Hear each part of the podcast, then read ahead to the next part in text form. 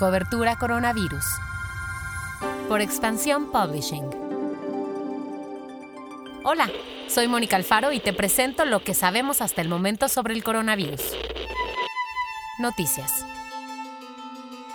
Esta semana México acumuló 38.002 contagios detectados de COVID. Esta cifra es menor al número de casos positivos de la semana pasada. En cuanto a las personas fallecidas por esta enfermedad, esta semana se sumaron 3.723 víctimas, lo que implica que esta es la segunda semana consecutiva con menos decesos reportados. En cuanto a las cifras totales, ya son 560.164 contagios y 60.480 muertes en todo el país.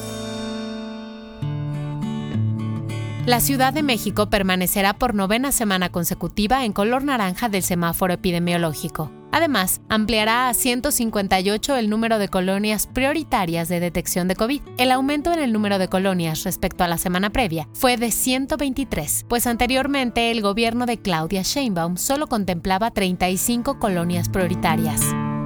Pasamos a lo que pasa en el mundo. Una investigación de médicos de Ámsterdam determinó que la leche materna aporta anticuerpos contra el COVID. Los médicos estudiaron la leche materna de mujeres embarazadas y encontraron que dichos anticuerpos no se destruyen cuando se pasteuriza la leche. Los investigadores ahora indagan si la leche materna puede servir para prevenir infecciones por coronavirus en personas vulnerables durante una posible segunda ola. El director de la OMS, Tedros Adhanom, dijo que la organización espera que en menos de dos años la pandemia de coronavirus termine. Adhanom recordó que la pandemia de influenza de 1918 duró dos años, pero que para este coronavirus los recursos tecnológicos y científicos pueden hacer que sea menor el tiempo en el que se encuentre una vacuna. Vacunas y tratamientos. Voces científicas de países como Reino Unido, Estados Unidos e Israel están advirtiendo que la vacuna rusa Sputnik V podría forzar una mutación del virus del COVID.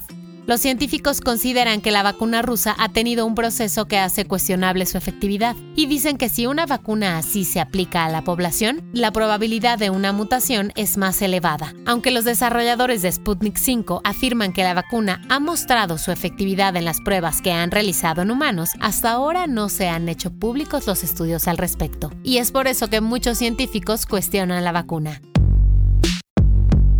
El guion de este podcast fue escrito por Giovanni Mac con información de Shelma Navarrete y las agencias Reuters, F y AFP. Que tengas un gran inicio de semana.